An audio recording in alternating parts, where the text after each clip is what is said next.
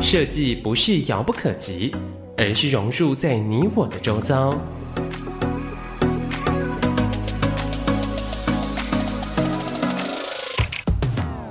设计台湾，带您认识当代最具代表性的设计。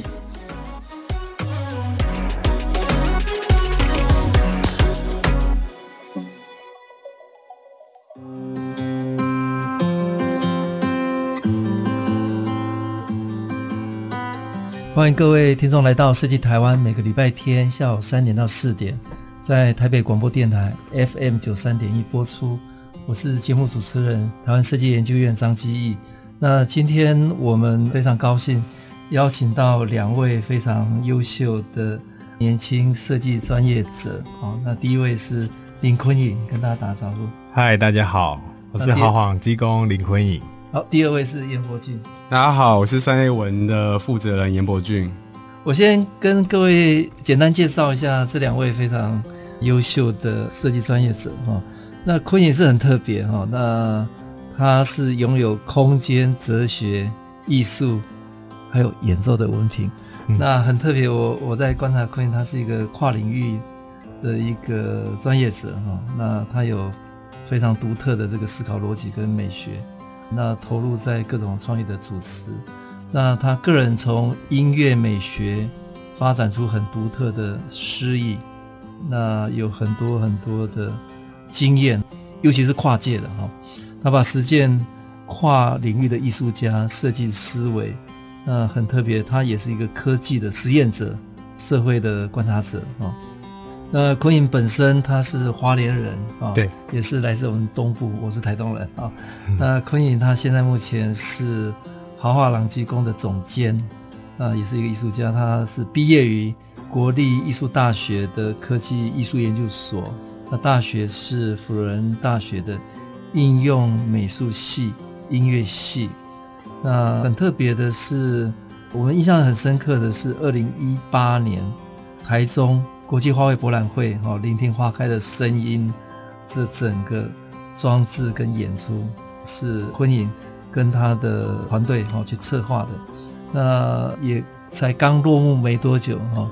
那个台湾灯会，呃，应该是那个作品的二点零版了哈，也得到大家的好评。那在更早二零一七，大家也刚经历过一个很梦幻的暑假，他们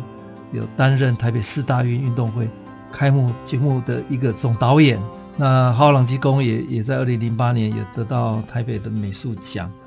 那过去有很多各种不同的经验啊。那待会我们再跟大家聊。那第二位我邀请到的呃另外一个非常优秀的年轻设计专业者严伯俊哈。那他跟坤颖有一个共同的经验，他们都是辅大应用美术系毕业。那伯俊呢是在硕士的时候是实践。呃，媒体传达系，那他创业自己是担任三叶文有限公司的艺术总监哈。那伯俊长期致力于也在音乐产业哈，有很多很多的创作哈。那伯俊有也是跨领域的这样的一个专业的努力哈。那他的设计作品也得了很多很多的奖。那大家最近应该都经历过哈全国运动会。这个呃，二零一九年在桃园举办了哈。那我们以前对这种全国运动会的概念都不是很清晰哈。那从去年开始，全国运动会的品牌形象、视觉，在所有的网络媒体占了很大的篇幅，大家都在广传。那也在同一年哈，伯俊也负责了文化部第三十届金曲奖，还有之前的二十九届。那也在二零一八年台东东岸哈。呃，有一个非常有趣的大地艺术的策展计划，叫“南方以南”哦。那伯俊也是负责这个部分的呃整体的视觉哈、哦。那更早哈、哦，也有担任文化部的金曲奖、呃金漫奖，那还有跟呃地方政府文化局的这个合作了哈、哦。那也得了很多的国际奖哈，包括德国 IF 的设计奖，是二零一九哈得到传达设计奖哈、哦。那也在。二零一八哈得到德国的红点设计奖，那台湾我们自己有一个很重要的奖叫金年设计奖，伯俊也是二零一八有得了这个大奖。那另外在二零一五有得到十六届华语音乐传播大奖最佳的专辑设计奖。那刚刚跟各位呃这样介绍，那我们就很好奇，这两位应该是说创意思维、跨域创作的专业者。那他们在从小到求学到创业之前的这个这个经历到底是什么？是什么样的一个环境，呃，或者什么样的过程，让你们对未来不管是设计或者跨域这样的一个机会哦产生兴趣？那我是不是先请豪华朗机工这个昆颖呃跟大家聊一下呢？好，大家好。其实我的我的背景里面一直没有离开音乐这件事情，所以当我在观看所有的学习的时候，我都好像把它当做是一个一个旋律式的或是音乐式的学习。当我看一个视觉，嗯、或是当我在花莲的海边、嗯、看那个海浪，就会一直去用旋律的感觉、一种节奏感觉去感受，所以很自然从小就好像在感官上面就开始一直交错。那我觉得这个学习让我保有了两个方面，一个是对于演奏技巧的琢磨，就会很想要去练习，很想要去练习。这个练习的功夫，对后来在从事设计或是艺术创作的时候，它打下了一个蛮清楚的一个基底，就是我希望可以日期有功的去做这样的练习。那第二个事情是一种感受，感受的的想象，因为。音乐毕竟是蛮抽象的事情，那这样抽象的感受呢，对我来说，它就会让我比较能体会，就是人生里面的不同的转折。所以到了组成豪华朗机工之后，我更能用这种角度去观看说，哇，四个人要合作，那把四个人的美学交错的刚开始可能是混乱的，那我们怎么样四个人在一起去理出这个美学的头绪？那接着再把媒材的头绪理出来，接着去创造一个能量。所以用这个角度，我觉得，我觉得是我比较站在跨域的想象里面，嗯、我一直掌握着两个技巧。那坤友跟我们聊聊一下，你呃从小在花莲嗯长大哈，嗯、所以这个花莲的东部的这个经验或者环境，对你后来这个专业发展有没有什么样的影响？其实非常的、嗯、非常的深，它是一个很缓慢的，嗯、透过很缓慢的感受，就是我们比如说骑脚踏车，嗯、或者走路，或步行在海边，这种透过缓慢的节奏感，我我们把观看事情的速度变大了，嗯、变宽了，所以我可以花很多时间去观察可能一颗石头，捡石头的经验，或者是看那个叶子啊，阳光在叶子上面转动的经验。我觉得这都对我后来会仔细去观察一个质地的这个角度，都会还蛮深刻的。尤其是花莲的那个空气啊，有时候都是暖暖的，然后又湿湿的。其实跟台东的经验是非常非常像，所以我觉得那个是我从小一直一直存在的氛围。那带到了台北之后，都还是会一直很向往这种气氛，所以会一直住在有点河边啊，或是山边这种。哎，你从小是，郭颖从小是学古典音乐，对啊，哦，那后来大学修了哲学啊，对，这也是蛮特别的。那同时学习空间艺术跟音乐，那后来又从事科技艺术这个跨领域的创作，其实是蛮混合的各种背景。这个部分跟我聊一下，或者嗯，我的人生里面有一个很重要的人，就是我的爷爷。我会去读哲学，是因为我爷爷他讲的很简单哈，就是西方的教育是从观念教育，就哲学教育开始的。嗯、所以当上大学那一刻，第一年一定是通识课，就是哲学教育。嗯、那通识课之后再来选你的志向跟你所想要发展的专业。那台湾的教育呢，在国民教育体系里面，它是算是蛮基本的填鸭式，不能说填鸭式，就是它是很完整的把一个整体的观念放到一个。小孩子的身上，他说，东方的教育很重要，因为我们会具备基本跟大家沟通的一些基本知识，像天文、地理、历史等等的，这些都是很基本的。所以他在大学之前，他就一定要我走正常的国民教育。之后他说，第一年你读哲学之后就，就你有了思维之后，就开始去转化，你要读什么都可以。我就说好，那我就第一年读哲学，读完之后我就转去应用美术系、音乐系，我就开始玩了。哎，应用美术跟音乐是同一个系，它是 它是一个同一栋楼，同一栋楼。艺术学院，对，所以自己跨域，不自己跨，自己自己玩起来了，真的蛮特别。好，那我下一位来来邀请三叶文有限公司的艺术总监，呃，严伯俊来，伯俊跟大家聊聊一下你呃从小的这个成长经验。呃，学习的历程，那那为什么会会选择设计当当做你你你的专业？就是跟大家介绍一下，就是我一九八五年生嘛，其实我们在年轻的时候，小时候啦，其实那个社会环境大概有几个状况，嗯、第一个是。它还是一个非常讲究升学主义的环境，嗯，然后第二个就是，其实在那个时候设计还不是一个显学，嗯，还没有被那么的重视。但那时候有一几个很重要的文化进来台湾，其实就像 NTV、Channel V 这种很强烈的西方流行音乐进来台湾，所以在我就学时期，其实。那些流行音乐影响我非常非常深，也就是它让我看到了，就是、嗯、哇，原来这个世界除了无聊的教科书之外，还有那么多 NTV 时代 很疯狂的、很有趣的、很惊人的视觉，然后很惊人的音乐。嗯、所以虽然我的呃小时候的成长背景是我是一个非常会读书的人，嗯、可是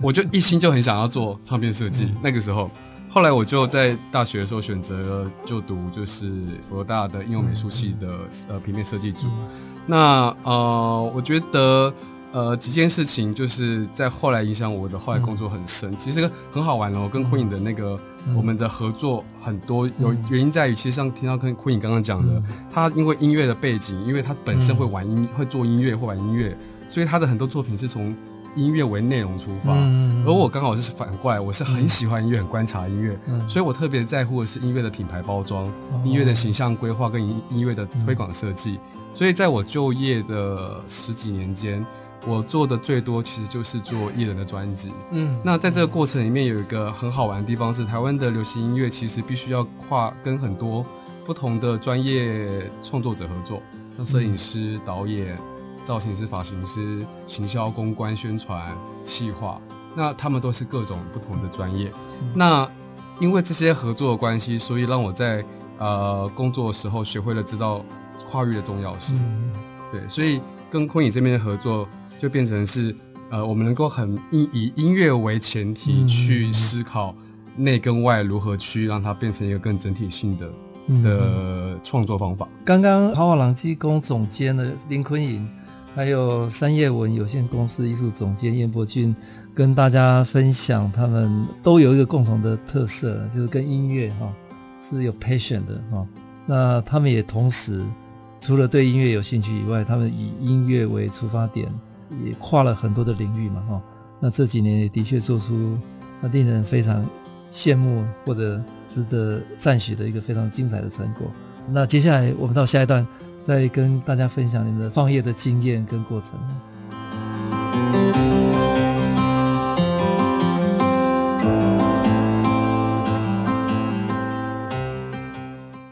欢迎各位听众朋友来到设计台湾，每个礼拜天下午三点到四点，我们在台北广播电台 FM 九三点一播出。我是节目主持人台湾设计研究员张基义。我们今天非常高兴邀请到两位年轻呃中生代的创意者设计师，第一位是豪华朗机工总监林坤颖啊，那第二位是三叶文有限公司艺术总监严伯骏哈。那他们两位都是从音乐出发，也都有非常丰富的跨界的经验。那我刚才跟他们聊，很特别的，他们两位基本上都直接创业，等于是自己就投入这个职场了哈。那开始到现在，那我知道豪华朗机工现在在台湾也是一个非非常重要的一个平台跟品牌哦。那豪华朗机工到现在也十年了哈。嗯、那请坤颖呃跟大家分享一下这个十年的一个历程呢？豪华朗机工顾名思义就是华丽的逻辑，就是把很多复杂的逻辑梳理在一起，变成一个豪华朗基宫，这个很特别的名字的。对，对，Luxury Logical，那 Luxury Logical。那我们一开始。我们一开始聚在一起，是因为大家都是好朋友、同学，然后彼此有不同的专业，嗯，有的是建筑，嗯，有的是雕塑，那我有音乐，音乐。又有电子科技的这种整合，嗯、所以大家聚在一起可以玩好多事情。嗯、那最开始聚在一起的时候，我们都是互相帮忙，嗯、但是因为啊那时候耿豪耿华，嗯、他们在帮周杰伦做一个电视剧的总体美术，嗯、那他需要很多创意人才嘛，嗯、我们就加入了这样子。那就玩着玩着，哇，又做摩托车，又做窗户，又做整个视觉统筹这样子，嗯、什么都可以做。大家玩的好嗨哦，嗯、然后都是手作。嗯，那我们从这个角度就觉得说，哎，这群人是不是有可能打破视觉艺术过去都是独立创作、嗯、或者独立思考的这个表述上，嗯、我们能不能创造一种集体美学？嗯，所以就把合作当做我们的命题，嗯、那开始玩。玩一下四个人的合作，嗯，那这中间会经过几个阶段呐、啊，嗯，第一个是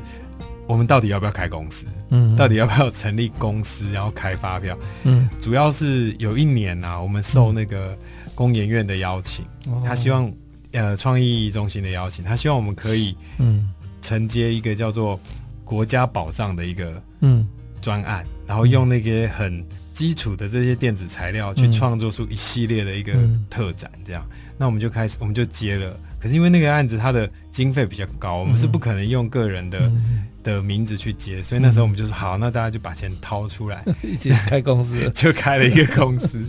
然后为了要去拿这个标案，嗯、我们还。把那个资本额加高，跟家人借钱把钱加高，然后就去拿这个案子。嗯、那它的结果其实的确非常的有趣，嗯、所以我们连续做了两年之后，嗯、诶，那时候我们开始，最开始其实在营运上面或是谋生上面一定是不够的，嗯、所以我们同时间就做了许多不同美术馆的展览设计、空间设计。嗯、曾经在二零一二年那时候。全盛时期，整个北美馆从地下一楼儿童展到一楼的当代设计展，一直到楼上的空间都是我们做，各楼层都有你们作品。对，我们就站在那边觉得说，哇，这空间都我们做，这个大家很骄傲。但就是协助了，用这个角度协助了设计，嗯、在一个嗯，就是生活的发生各种面向。对，后来接着就开始还是投注在艺术作品上。我们讲好说，我们要花个几年的时间，专注在做团队的艺术作品。嗯、那一开始都是受简单的公共艺术的委托，嗯、接着我们就得到比较最，我觉得最重要的 turning point 是台电的公共艺术。那时候从室内的一个太阳之狮这样一个机械运动的作品，它也让我们去。承接了那个外部的那一件公共艺术是在台电的总部大楼嘛？哈，对，罗斯哎，罗斯福路，罗斯福路，对对对。那在那个罗斯福路外面的那个景观上面，我们又做了另外四件作品，嗯、就是墙上的日光浴，嗯、然后河飘风，嗯，然后还有树与雾跟近山水，嗯、它就形成了一个啊、呃、新的艺术景观这样子。嗯、那那让我们学会就是如何去筹划跟规划。这些细节，嗯、接着有了这个之后，我们在台电遇到一个很重要的人，就是侯克、嗯、侯立伟侯克，他就说下一个你们要做的事情一定要更有能量这样子，所以我们刚好就碰到圣火，四大运圣火台，对，那我们就义无反顾啊，就是一定要做这个代表台湾的圣火嘛。那我个人就也也被邀去做了那个四大运开幕节目的导演，就因为这样发现，哎，每一个人的专长其实不用全部锁在一个，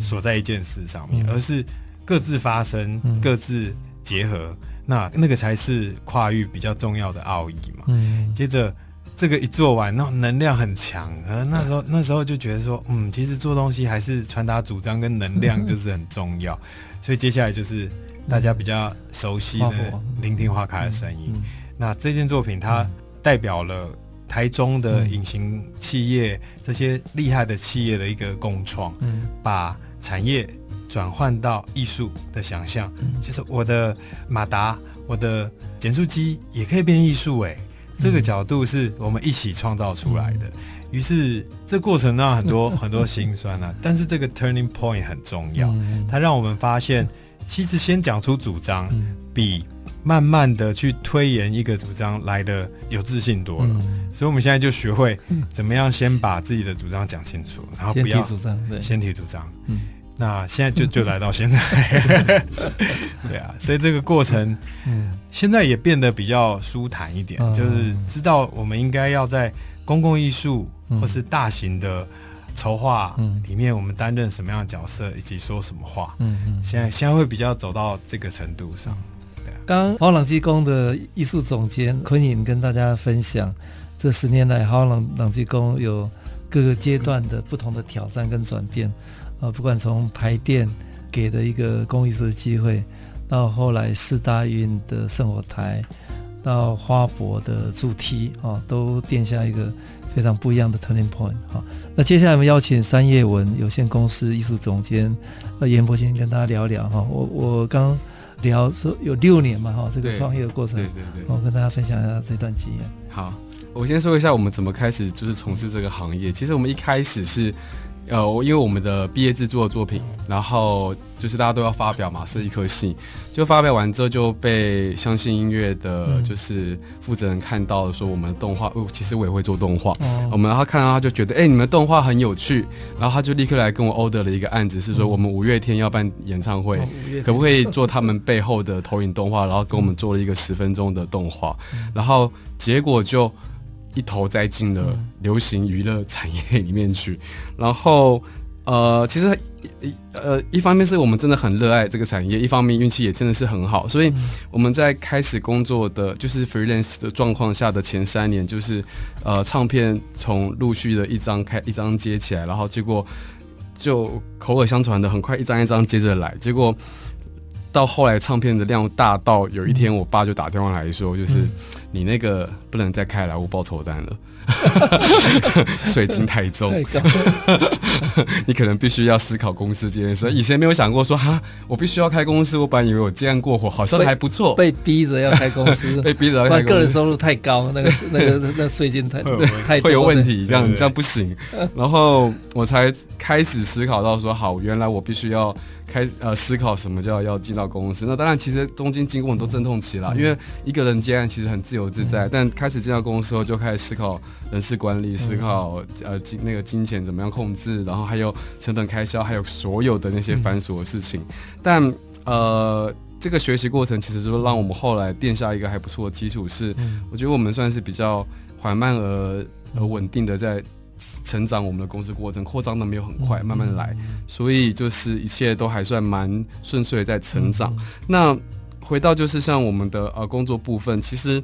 呃我们近年来比较受大家瞩目的，可能是因为金曲奖的设计而被大家关注到。多年的金曲。对，那大家就好奇说，哎，为什么就是我们会接到这个案子？其实我觉得这个就是。我后来在跟就是很多媒体的讨论哦，其实一开始就是因为我们大家都知道，我们那个唱片包装设计师一个好像一个很很 fancy 的一个职业。那事实上呢，在做唱片设计都可以跟明星合作，对，可以看到听起来非常的 fancy，对，但 其实看其实根本看不到，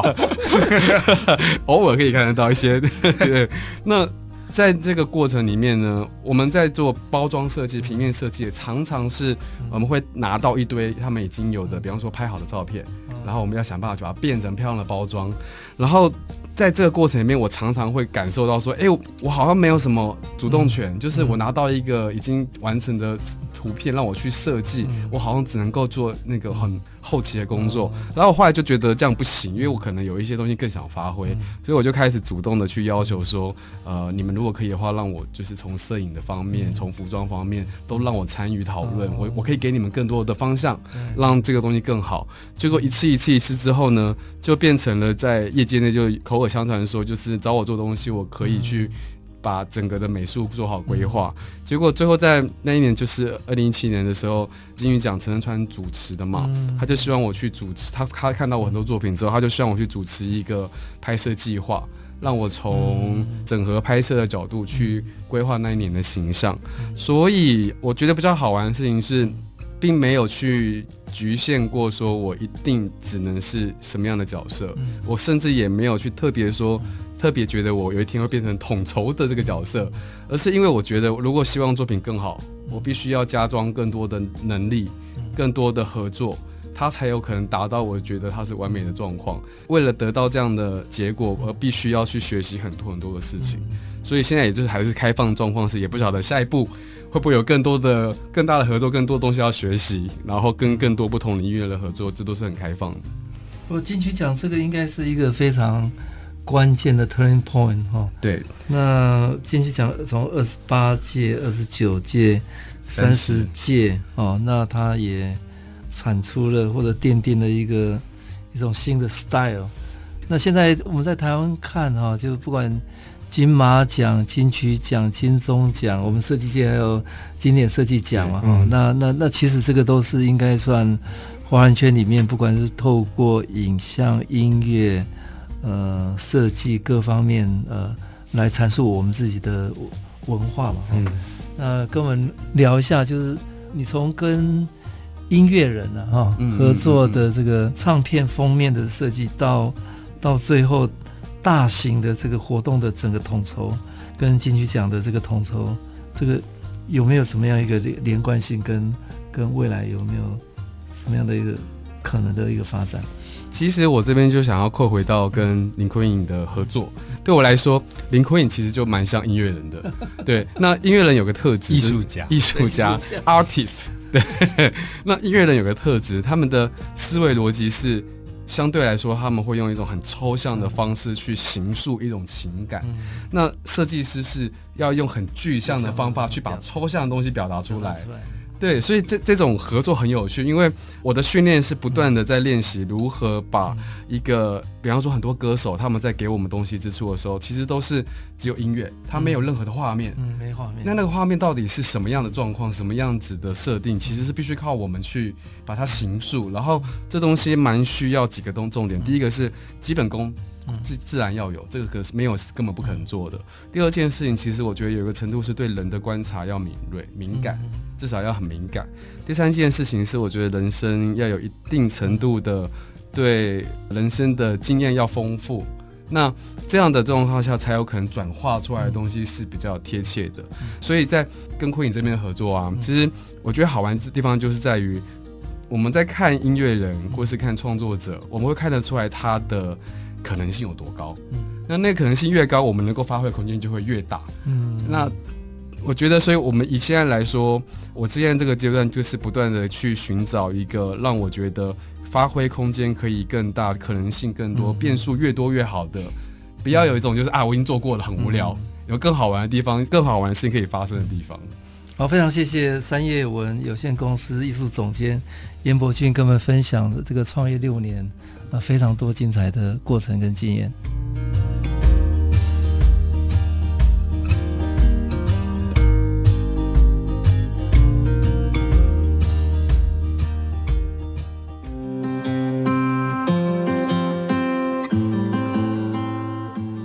欢迎各位来到设计台湾，每个礼拜天下午三点到四点，呃，我们在台北广播电台 FM 九三点一播出。我是设计台湾节目主持人，台湾设计研究院张基义。那今天我们邀请到两位，呃，年轻中生代非常杰出、优秀的跨域的设计人才，浩朗机工总监林坤颖跟三叶文有限公司艺术总监严伯俊。那接下来我们跟大家聊一聊豪豪朗机工这十几年来有很多很多很重要的作品。那其实大家大众啊，哈。印象最深刻的还是公共性比较高的，所以请坤颖跟我们分享一下，就是过去这几年来，呃，像四大运的这个开幕哦，我想，呃，全国国人都印象很深刻，呃，这个过程从看不到运动员进场，到一起进场，而且令大家觉得很骄傲的这个开幕的这个活动，让大家看到。台湾的文化力哈，那我我知道这个过程当中动员了太多太多的台湾呃年轻世代的专业者的一个合作哈。坤颖呃是这个开幕的这个部分的一个总规划了，那跟我们分享这一段呢？好，我一直会形容四大运是一个登大人的过程，它也是我第一次接触到这个大型活动的。算是导演工作，那我我必须前提一下，就是说，在那个时候的氛围啊，其实大家对于一个世界级的第二个小奥运等级的这个运动会，其实是没有太大的感觉，尤其是整个台北市对于这样的事情，好像觉得它就是一个政治议题这样。可是当我们加入了之后，发现，当大家都漠视的角度里面，会连同从上到下的组织、创意组织都会形成一个有点断层的感觉。可是，在那个状况之下，首先意识到可以好好做这件事情，他是为自己的国家去呼声，去讲出这个城市或是这个这个国家有这个能量的时候，我们就仿佛找到了利基点。我们在谈的就是。台湾很年轻，台湾是一个非常年轻的岛，所以我们才能够有那么高的高山，我们可以那么快的、很快的到海边。我们有两个洋流，我们两个，我们整个岛有三个气候带，我们可以看到这物产多样性、植物的多样性，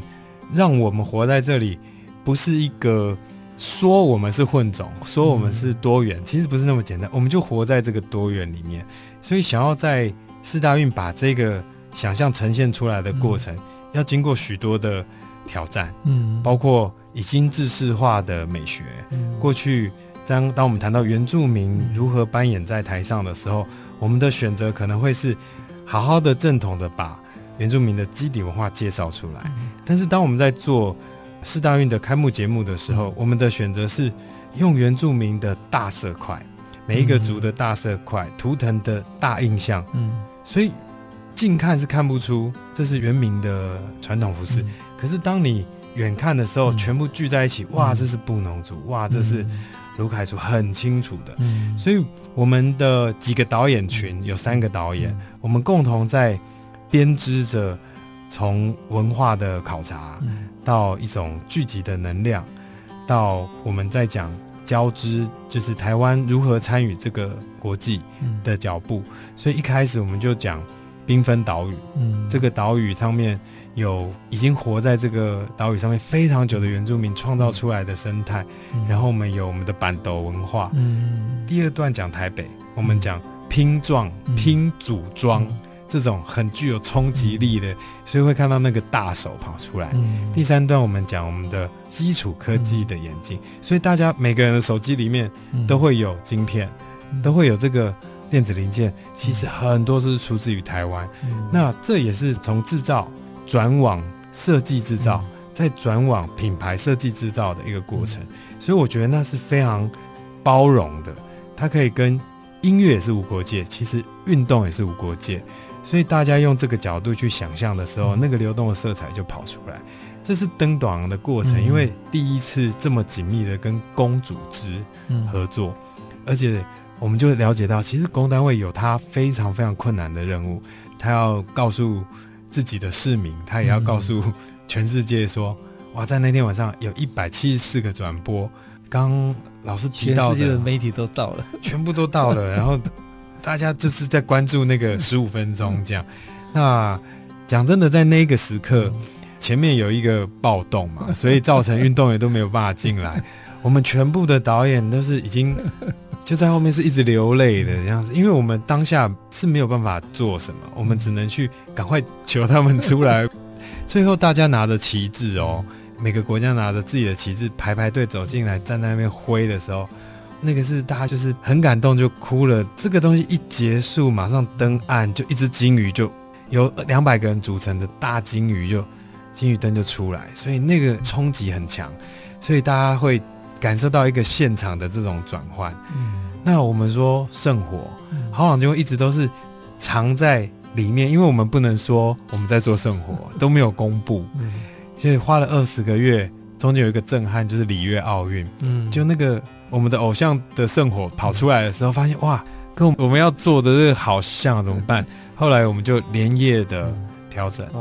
结果回到第一个 idea，回到最原初的这个 idea，就把这个圣火生生不息。的竹编叶片就做出来，嗯、那它的意义呢？其实大家应该很容易从网络上查、嗯、查阅得到。可是我想说的是，圣、嗯、火真正花了二十个月做出来，但是秀在电视上 只有二十秒，这让我感受非常强烈。就是越具有能量的东西，越需要被凝聚、凝视。所以他在整个运动会这个运动的十二天里面。它就是一直运动，火一直点燃，然后不能消失，最后在在熄火的那一刻，哎，变成一个神教的仪式。我就觉得，其实我们完成了一个转换。那那时候我们就说，大家可以很骄傲的说，哎、欸，其实一个年轻世代跟一个年长世代，我们其实是可以共创的。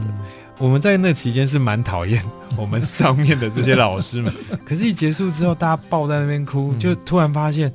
这是一个交接，也算是一个共和。嗯，我觉得那是我们登短廊的的一个过程，对啊。诶，四大运呃，的确是那一年创造了一个很梦幻的夏天了。是哦，台湾有这样一个机会办那么重要的活动，那豪华朗机工林坤颖哈呃当导演。也经历过这样的一个历史的一刻啊，其实我们大家都很感动。那接下来我请呃三叶文有限公司艺术总监严伯俊跟大家分享哈。那我们在台湾其实很关注这个文化的这个脉动哦。那其中很重要一块是金曲奖哈。那金曲奖连续从二十八届、二十九届、三十届，从二零一七、二零一八、二零一九都是由严伯勋哈跟他的团队。操刀，跟我们聊一下这个过程跟经验。好，其实我们也是，就是金鱼奖算是我第一次正式跟公单位合作。嗯、然后，因为其实我的工作习惯是这样，比较不是那么守规矩，就是你请我做一个东西，我就完成一件事情的设计师。我们很习惯必须要跟客户或是我们的就是合作方要有很密切的沟通，因为我一直都觉得很多。设计项目并不一定是如同他需求那样，他背后的原因可能是要解决事情会更多。所以当初进去找我们做设计的时候，一一定大家都是原本想法就是来找设计师做一张主视觉海报开始的。然后我就进去之后，我习惯性的就是跟大家开始聊聊聊聊，越聊越发现哇，问题比我想象中的复杂更多。那个复杂更多的意思是，其实像这种大型的专案，它的。一个大型专业发下来，它会有好几个单位去主持，会有执行制作端去做，呃，可能某一部分的整合，像他们是做节目，我跟的合作端上元活是做节目的整合，那他也会有那个转播的单位，像台视他们做的是另外一块就是活动的整合。那过去因为这么多的界面，这么多的单位，大家都有时间的问题、成本的问题、人事的问题，所以常常都各做各的，以至于。整个活动其实常常会发生视觉零散的状况。嗯，那一开始就是长辈们都告诉我说，叫我不要插手，不要不要动。他说你碰了你会后悔。那我就不信邪，我想说反正就是也没后顾之忧嘛，我就 就插手了，就是开始去做各单位之间的协调者。然后在这过程之中，老实说，我第一次做的时候，我我没有给我自己是满分，我觉得我可能只自己给自己可能只打了一个七十分，因为我觉得很多很多项目我都没有达到我的理想。但没想到就是这个做完之后引起了非常大的回响，然后事后回来看才发现，原来这件事情真的不容易，也就是。跨领域、跨单位之间的协调沟通，必须要用到很多技巧跟很多思考的弹性度，然后更包含了像是我们碰到公单位有一个很大的现在的状况是。社群时代改变了太多太多的事情了。过去公单位他们只需要管电视台转播嘛，但现在因为社群媒介变得复杂，消费者很分众，大家的关注力很薄弱。如何透过视觉去把这些事情整合在一起，让大家意识到这一件事情的发生，就变成了一个非常非常重要的工作。然后，所以我们在第一届、二十八届那一届开始做了一个比较计划型的视觉设计，嗯、就是我们自己主动提出了一个一整套的 plan，是我们如何在这一个金曲前期的时间内，到金曲奖上面，嗯、透过一个制定一个共同的视觉逻辑，嗯，然后一套宣传宣发的系统，跟宣传媒介合作，甚至。插手去管了，就是媒体曝光的时间点，它的素材要怎么去使用，包含了典礼上的颜色的规范。嗯，那这一个东西在以前公单位是没有这样子去思考的。嗯，然后这个地方的难度就变成是在于，因为它不在项目中规范，嗯，所以我们必须要去说服他们去使用这个东西。对这个东西，它、呃、这个应该是很特别的一个工作的方式了哈。因为我知道公家单位，呃，通常要付委托，他一定要把你要履约的这个项目写得很清楚，哎，而且一定要照这个错也要错到底，这很难很难很难很难。一个刚开始不是很清楚的一个工作方式，所以你等于是倒回来要说服他们，对，用一个新的工作方式。除了说服他们之外，其实我觉得这个差异最大的地方在于就是。我并没有去反对他们既有的规矩，嗯、而是那个既有规矩变成了我的设计限制。嗯、我在这个限制底下再找出突破口，嗯、所以才会变成是它可行。对，对，那如果你单纯的去反对这个限制的话，它就是就一翻两瞪眼，嗯、就没得合作了嘛。那我觉得这个东西是后来我在经历了很多其他公家单位的合作中，能够有一些比较整合性的创作，就是因为我觉得游戏规则大家谈清楚，设计师不要害怕去把游戏规则。看清楚，看清楚。嗯、我们有我们的原则，他们有他们的原则。嗯、那坐下来好好谈合作，嗯，谈出来思考有没有有没有解决的方法。嗯、好，非常谢谢三叶文有限公司的艺术总监严伯俊跟大家分享他那么多年来从事金曲奖的整体的这个视觉统筹哈。那其实公部门是有机会用一个比较新的工作方式去建构他的一个工作流程，也可以创造。很多新的高度。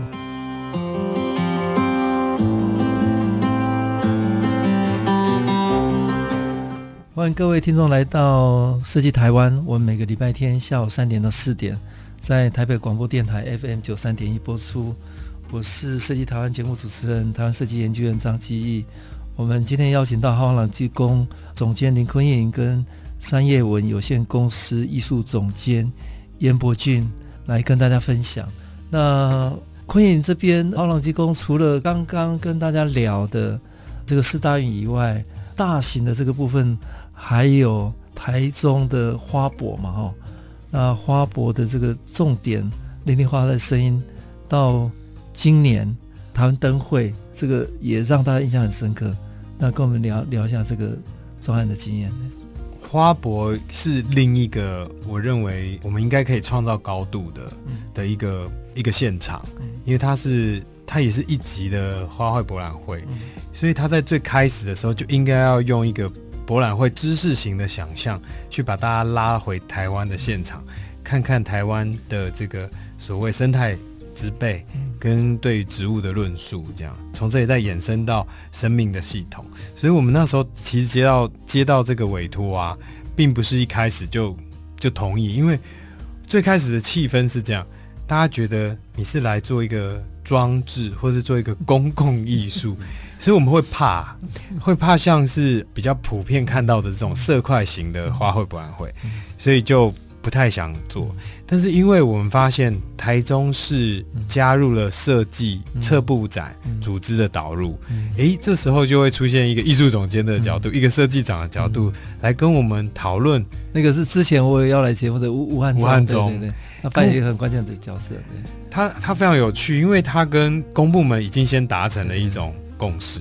所以这时候在建设局啦，甚至一直到市长的沟通，哎、嗯，开始转换想法了。嗯、我们就觉得，哎，我们进场 OK 的。就这时候，我们遇到一个很厉害的建设局长，嗯、他就说，这一次我们就是是交通部次长，对，现在交通部次长，次长对。他说，我们呢，这一次通通都听各策展人的。这句话一出来，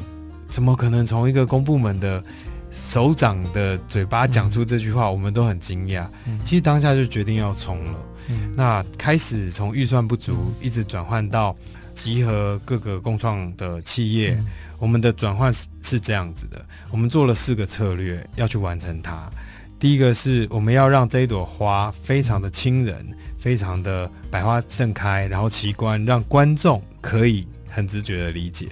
第二个，我们要讲出一个博览会的高度。让台中市可以看见这个博览会代表了台中市的一个愿景。嗯，然后第三个，我们希望能够翻出关于在地产业，也就是去回应地方创生的可能性。嗯，所以在地产业已经都这么厉害了，这些产业出现，我们结合在一起，这会成为一个大家把自己既有的东西再转换出来的可能性。嗯，那第三个事情呢，就会是生命的系统。嗯，最后一个。是我们在完成好网就用自己共创的角度里面，所谓的共创共创，我们能不能谈先有共识以后再来创造？嗯、那从这里我们就生出了一连串非常惊人的制造过程。嗯嗯、那身历其境的话呢，就是从原本我们认为，哎，机房只是小方块，就发现，哎，在毅力营造说，我们可以帮你做一个地下机房，很多事情在讨论中，梦想、幻想就落实了，这是期间最大最大的感动。所以在今年的台中灯会，对对，对，它又再次重启一次。嗯、可是这个重启，我们想号召是另一件事情，嗯、是关于所有大型 event 创造出来的这个标的物、嗯、这个象征物，包括主灯的一个保留的状况，嗯、就是习服的感觉。嗯、我们如何用旧的东西再利用？嗯、我们如何再展现这个光彩？嗯、我觉得这是台湾蛮清楚的下一个课题。嗯，不是放烟火。我们要用减法，嗯、我们要用更清楚的想象去结合这块土地，嗯、那习服的感觉就会慢慢的跑出来。嗯、这也是我们在疯狂的冲刺之后，嗯、每一次回来都会想沉淀的事情。嗯嗯、好，刚刚豪朗基工总监呃林坤也跟大家分享，就是从四大运之后，还有台中办了花博哈，以及今年台中也办了。呃，台湾灯会，那其实，呃，林天花的声音从最早进阶到二点零版，都让大家看到不一样的高度跟新的这个诠释哈。那接下来我我请三叶文有限公司艺术总监燕伯俊跟大家聊聊，他之前有跟大家分享金曲奖哈。那其实伯俊他本身也负责很多很重要的公共性高的这个专案哈。那其中大家印象很深刻的部分是桃园哈，才刚办过全民运动会，那以及最近还有一个媒体也论述非常热烈的，就是台铁有一个美学复兴运动，那这个整体的这个形象跟视觉也是呃严伯钧跟他的团队操刀，那伯钧跟跟大家分享一下这两个很特别的经验。好，就是今天是难得要把秘辛讲出来。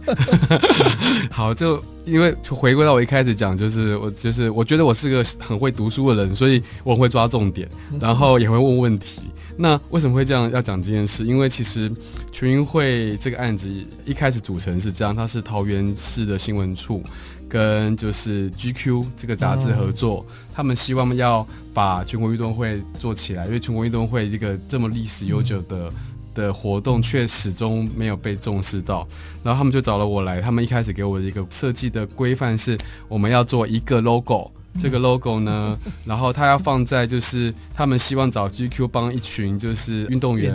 请他们穿着很时髦的衣服拍一组时尚照。然后听完我就我就去听他们 brief，brief 完之后，我就直接就跟大家说。我觉得这东西完全不是这样做的。首先，第一件事情是，你们这些运动员知名吗？显然还不够知名嘛，可能在运动圈很知名。那好，你今天把请他们穿了一堆很时尚的衣服，然后你拍了一组时尚照，然后你们要放在一堆很大的重要的版位上，像是捷运，像是捷运的出口，还有包车厢的彩绘，那。你不是只是造成资讯更混乱吗？这是第一题。第二题是所有的 logo 所养成都需要经过时间，需要累积，绝对没有任何一个 logo 在一瞬间可以达到一定的辨识程度的。所以这东西其实并不是你们要的设计项目，而是你们需要一套正确的视觉宣传计划。所以后来我们就变成。我们整个整合了一套宣传计划，呃，给他们说，我们要如何在你的每一个宣传界面上，你的每一个媒体露出上，都使用了正确的素材。嗯、我们甚至主动性的去帮忙媒合了动画单位、嗯、拍摄单位，然后。做了一整组的，就是比如说捷运车厢应该要怎样的宣传，嗯、然后你在路边的路灯起，你的每一个那些板位上应该用什么样的讯息才精准，甚至到你的杂志露出你的呃社群操作应该怎么样去规划。嗯、那我们就提了一套呃，我们觉得你这样子使用视觉讯息才有办法正确的传递，嗯，然后作为一个就是我们计划的内容，那也看来就是那个结果确实在引起了一定程度的关注，嗯、那这后来也就让我更加深，就是我觉得。其实不管是公单位还是私单位，对于讯息的传递这件事情，其实我们很多时候必须要抽丝剥茧，重新思考，而不是有版位就露出。嗯，那是一个非常可惜的做法。嗯、那后来到了就是最近比较广为人知的，可能是那个台铁的明日的这个展览嘛。其实这个展览也是一样，当初我们在接到这案子的时候，我第一下来坐下来听那个 brief，然后我就听到他们在跟我说，有三台车要发表，一台是日台湾的，一台是韩国，一台是日本的，然后三台车。哎，设计风格还有一点不一样。然后台湾的也不是改车，台湾是改内装。然后日本跟韩国设计师他们的设计的一些方式也不同。然后他们说这是希望透过我的视觉去传递台铁做了一个全新的改变。老实说，这是一个很难的题目。对，然后我就问了很多问题，说那我可以用哪一台车的形象吗？他说不行，不能独尊哪一个车。然后那我有任何素材可以用吗？没有素材可以用。所以意思就是我要无中生有。然后我后来回去想一想，就想说，好，那如何去传达这个视觉？我们后来的做法是，我觉得我们没有不用去刻意的去强调那个车体，而是我们真正感动坐车的人，而是他们看到的列车上的风景，用一个小小的转化角度去把这个视觉传递出去，去作为这个新车、新的列车、新的态度、新的观点。台铁要传递给大家的是，他们将会有不同的视野。用这个方式去传递，所以我觉得在这些跟公部门的合作的过程中，其实我们是试着去把一些新的视觉思考方法跟视觉思考流程去给他们，让他们了解原来他们觉得很单纯的一张海报，嗯，可以有这么多的背后思考逻辑。好，刚刚呃，三叶文有限公司艺术总监严伯俊跟大家分享，不管是全国运动会在去年桃园举办的整体的形象统筹也好，以及也是去年哈、哦、台铁全新的形象，它要翻转美学的形象，是没有任何的既定的形象可以露出哦，所以伯金把它定义一个台湾的新的移动的这个美学。也引起大家广泛的讨论哈，也带动新的这个议题。那接下来我想请两位聊一聊，呃，你们很多跨域的经验嘛哈。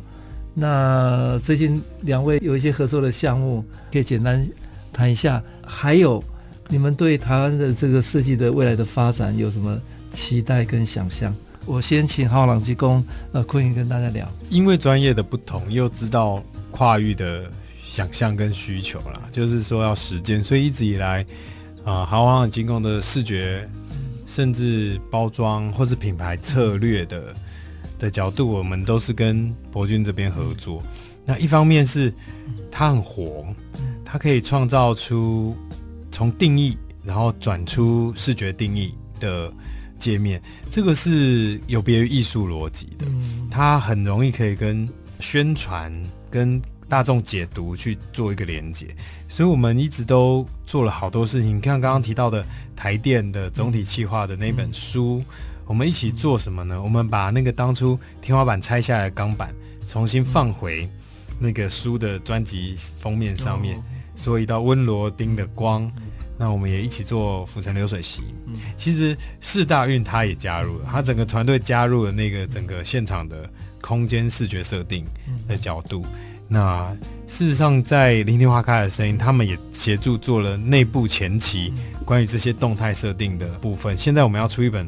豪华机工的专书，也是由他来操刀的。嗯，所以我知道，在未来啊，会有更多更多的不同的年轻人，他也带着不同的专业、不同的热情。我们就是一定要一起找到那些共识，然后去创造。嗯，这是我最希望的。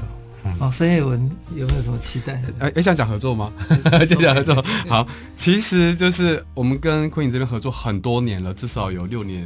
五六六年以上了。然后我觉得从他们的团队身上学到非常多东西，因为其实我觉得平面设计的界面比较相对单纯，所以我们在。做商业的设计的时候，很多时候东西不会太复杂，我们可以赋予它很多包装的可能性。但跟朗基工合作，他们的内容议题往往是非常深的，非常的有内涵的，它不是那么轻易的可以被转化的。嗯，所以我们很多时候其实老说经历过很多很 很痛苦的过程哦，常常要吵吵吵起来，这样就是哎，这东西怎么样表达？那。这一路这过程下来，其实老实说，我们学到了很多艺术思维，如何让一些东西有更细腻的想法、更细腻的内容，然后这影响到我现在在跟很多东西合作、很多人合作的时候。多了一个是很多设计科系并没有教导给我的思维模式。嗯、那我对于未来的这个行业的学学生们的期待是这样，因为平面设计老实说很像一个传统的技艺了，嗯、它是一个入门门槛相对低，而且很多人会，但同时进入社会之后，很多时候它不容易进到一个好的、拥有好的资源去做很多厉害的事情。那我也常常会接收到非常多学生跟我。呃，说就是他们对未来的忧虑。那我为他们鼓励，都是说，你先一定要跳脱平面设计、图面设计的思维，你必须要思考，图面设计、平面设计、视觉设计只是你的工具之一，你必须以它为本，去跟不同领域的人合作，你才有可能让视觉设计进到更前面的环节。嗯，我们今天节目非常高兴邀请到花花朗机工总监林坤颖。跟三叶文有限公司艺术总监严伯俊跟大家分享，那他们两位都是非常跨界的创业人。那我们看两位是创意思维、跨域创作，做出非常有高度的各种作品。那谢谢两位，谢谢谢谢吉老师。